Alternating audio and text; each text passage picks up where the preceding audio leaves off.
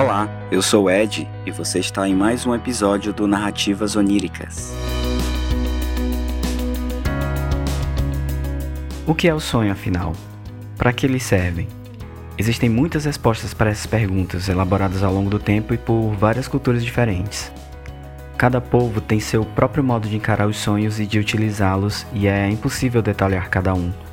Nos relatos bíblicos, por exemplo, vemos as histórias de José, em que o profeta interpretava os sonhos e, através dessas interpretações, identificava os desígnios de Deus. Existem as abordagens esotéricas, ainda muito populares hoje, onde os sonhos continuam com esse caráter premonitório, ou seja, são sonhos que te avisam de algo que vai acontecer no futuro e, obviamente, não tem comprovação científica alguma embora muita gente realmente acredite que é possível. Por isso persistem as consultas adicionais de sonhos e outros tipos de materiais. Parece que a concepção mais atual que a ciência propõe sobre a natureza dos sonhos indica que eles são simulações da mente para situações da realidade pelas quais a gente pode passar e que são relacionadas à sobrevivência. Assim, nossa mente nos prepara para alguns perigos que a gente eventualmente possa enfrentar. Isso nos animais e nos ancestrais do homem poderia ser uma função até vital, já que essa mente estava sempre preocupada com o que caçar e em não cair na boca de um predador qualquer na floresta. Com a evolução do homem, os sonhos foram se sofisticando e adquirindo outras funções, já que a grande preocupação do ser humano hoje não é ser pisoteado por um mamute ou ser comido por um tigre dente de sabre, mas sim o desemprego, o abandono, a morte, eu falei de uma forma muito resumida, mas essa é uma concepção que toma destaque nos estudos de cientistas como o Siddhartha Ribeiro, que é uma das grandes autoridades conhecidas por pesquisas relacionadas aos sonhos. Mas é interessante a gente lembrar que esses estudos e pesquisas se complementam com o tempo, se somam para dar um panorama ainda mais completo sobre o que está sendo estudado. Como foi dito no episódio 1, Su e eu estamos mais ligados cada um a uma concepção diferente. Ela tem mais conhecimento sobre Freud e eu li mais na vida sobre Jung. Lembrando que este é um programa de entretenimento, que não somos especialistas e que tudo que é dito aqui com respeito a um conhecimento mais avançado sobre o tema dos sonhos serve no máximo para uma referência superficial, para que você possa buscar fontes mais completas caso tenha vontade. Então eu vou falar um pouco sobre a concepção de Jung a respeito do que é o sonhar e de que forma os sonhos podem ser interpretados e no próximo episódio falaremos sobre as concepções freudianas.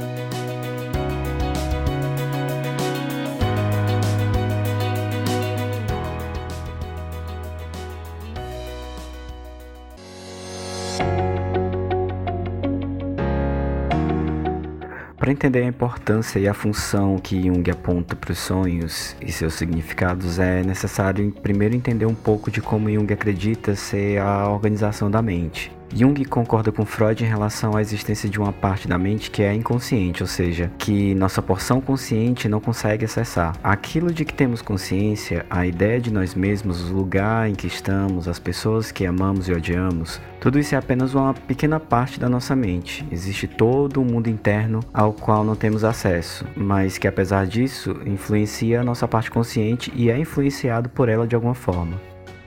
Cada coisa que acontece em nossa vida, as alegrias, as tristezas, nossos êxtases e traumas, tudo isso é percebido e tem um significado consciente, mas também é percebido pelo inconsciente e tem um significado lá. Esse mundo interno guarda muitas coisas que definem quem nós somos conscientemente, inclusive aquilo que não conseguimos aceitar por medo de sermos julgados, abandonados ou maltratados. Isso torna a nossa parte consciente algo de controle muito instável e delicado, porque tudo que a gente reprime vai para o inconsciente muitas vezes emerge na forma de uma neurose. E aí Jung diz em seu texto para o livro O Homem e seus Símbolos. Geralmente o aspecto inconsciente de um acontecimento nos é revelado por meio de sonhos onde se manifesta não como um pensamento racional, mas como uma imagem simbólica. Do ponto de vista histórico, foi o estudo dos sonhos que permitiu, inicialmente, aos psicólogos investigar o aspecto inconsciente de ocorrências psíquicas conscientes. Jung chamou nossa parte consciente de ego, o ego, como tudo aquilo que a gente percebe e entende conscientemente, seria apenas uma parte pequena de um todo muito maior e mais complexo que ele chamou de self. Então, o self é a totalidade da sua mente e o ego apenas a parte consciente. A grosso modo, o self, o inconsciente, como é uma parte maior e mais completa, busca, entre aspas, se tornar completo e se tornar unificado com o consciente, com o ego. Quanto mais o ego toma consciência das coisas do self, maior a unidade entre os dois. A mente evolui para uma situação de plenitude de realização. Os sonhos seriam uma forma que o self tem de se comunicar com o ego, indicando caminhos para essa realização, para essa evolução psíquica que o Jung chamou de processo de individuação por isso, as imagens que surgem nos sonhos são símbolos que representam coisas que o self quer que a gente entenda e tome consciência para que essa evolução psíquica, essa individuação se complete ao longo da vida. Os sonhos, com todas as suas imagens e situações absurdas, seriam um tipo de linguagem de comunicação do inconsciente para o consciente, do self para o ego. A doutora Von Franz foi uma colaboradora de Jung e ela diz no mesmo livro O Homem e seus Símbolos. Como os sonhos produzem a cada noite diferentes cenas e imagens, as pessoas pouco observadoras não se darão conta de qualquer esquema.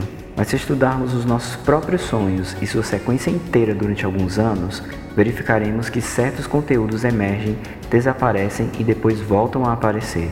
Muitas pessoas sonham repetidamente com as mesmas figuras, paisagens ou situações. Se examinarmos a série total desses sonhos, observaremos que sofrem mudanças lentas, mas perceptíveis. E essas mudanças podem se acelerar se a atitude consciente do sonhador for influenciada pela interpretação apropriada dos seus sonhos e dos seus conteúdos simbólicos. Ou seja, ao observar os sonhos e tentar interpretá-los de acordo com as próprias vivências, é possível direcionar a nossa própria evolução psíquica, o nosso crescimento psicológico. Povos antigos já percebiam isso há centenas até milhares de anos. É possível que os grandes sábios de etnias diversas ao redor do mundo tivessem essa noção já, mas de uma forma mais empírica, mais intuitiva. Não eram estudiosos, estavam apenas mais em sintonia com as suas próprias mentes do que os povos modernos. Portanto, Jung e Freud concordavam que os sonhos são uma forma de perceber coisas escondidas no inconsciente. Também concordavam que mudanças na vida consciente podem influenciar o conteúdo dos sonhos mas eles discordavam na hora de dar significados a esse conteúdo. Para Freud, as imagens que aparecem nos sonhos têm uma associação com algo externo e isso pode ser usado para entender coisas que não estão indo muito bem na nossa mente na medida em que descobrimos esse significado. Mas Jung acreditava que não só as imagens, mas a forma e o conteúdo do sonho formam também um sistema maior. No exemplo que ele dá, se uma pessoa sonha que está tentando abrir uma porta, por exemplo, com a chave, ou arrombando essa porta com um pedaço de pau, ou com um tronco enorme com uma ariete, aquilo significa que existe alguma questão sexual envolvida, mas que essa questão poderia ser descoberta de outra forma. Mas o Jung mesmo diz que se o sonho é com a chave, o fato do self ter escolhido a chave e não o pau ou o tronco tem um significado importante na mensagem que ele quer que o ego entenda. Entender esses motivos faz toda a diferença no processo de individuação, de realização psíquica. Então ele fala que um de seus pacientes sonhou com uma mulher toda desgrenhada, vulgar, bêbada. Fisicamente a mulher parecia muito com a sua própria esposa, com a esposa do paciente. Mas na vida real, a esposa desse paciente era uma mulher de bons modos e era extremamente elegante, completamente diferente da versão do sonho. Jung diz que, pela livre associação freudiana, o sonho levaria à descoberta a uma questão psíquica muito básica, longe do significado mais profundo que o self talvez pretendesse. Então, Jung, pelos seus estudos, afirmava que a presença de figuras femininas marcantes em sonhos de pacientes homens geralmente representam seu lado feminino. Ou seja, todas as características femininas que o homem pode ter e que ele esconde tanto de si quanto das outras pessoas. Da mesma forma, a mulher tem um lado psíquico masculino e isso vai ser assunto para outros episódios. O fato da mulher desgrenhada ter aparecido no sonho do paciente do Jung como a própria esposa desse paciente reforça a ideia de que ela representava algo muito íntimo, a sua própria, entre aspas, mulher interior.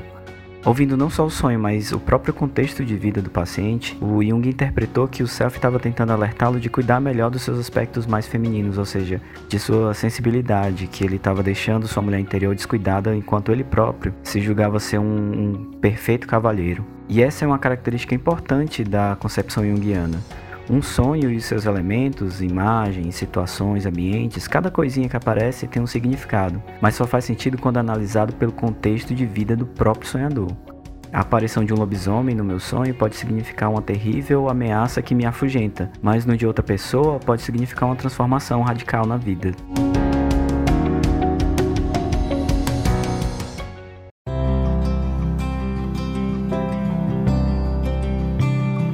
Vamos à parte mais legal e que é a ideia principal do podcast. Tivemos um bom feedback do primeiro episódio e muitos de vocês manifestaram vontade de também nos relatar sonhos. O propósito da gente, além de tentar entender mais sobre o que são e quais as finalidades dos sonhos, é o de ser um grande repositório de sonhos. Os sonhos também são histórias, muitas vezes com enredos que estão além do nosso entendimento porque foram tecidos fora da lógica convencional, mas não há dúvida de que se existem é porque são muito importantes. Então tentaremos trazer no final de cada episódio um sonho enviado por ouvintes do podcast. Lembrando mais uma vez que não iremos fazer análise alguma, pois este é um podcast de entretenimento e curiosidade e não temos autoridade para realizar uma análise em nenhuma das abordagens citadas aqui. Então hoje vamos ouvir dois sonhos que tivemos o cuidado de suprimir os nomes. Ambos trazem elementos que de alguma forma nos levam a pensar sobre os princípios que comentamos aqui. Então vamos ouvir.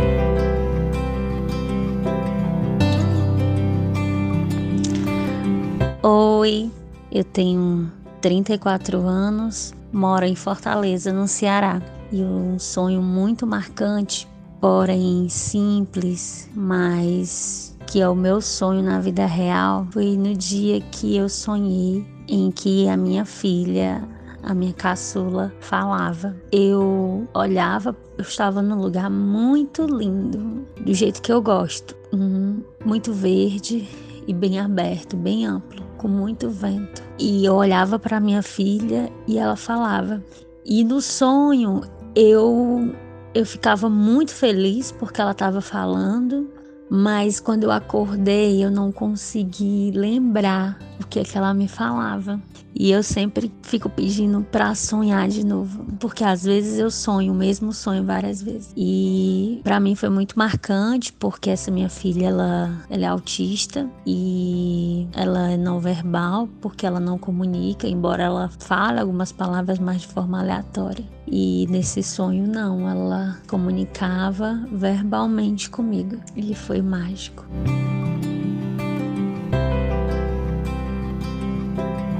Então, eu não sou uma pessoa que costuma lembrar dos sonhos, né?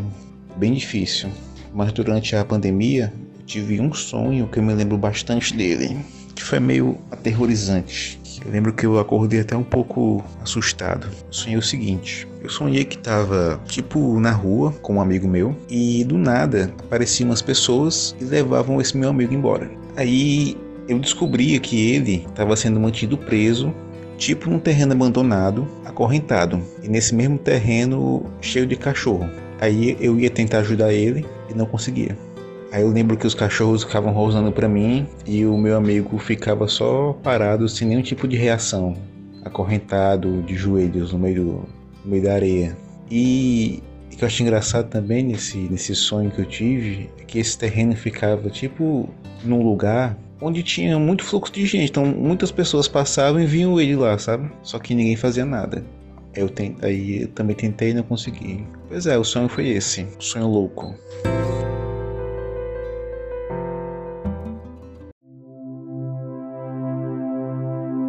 Se você também quiser enriquecer a nossa galeria de sonhos, entre em contato conosco através das nossas redes sociais indicadas na descrição do episódio.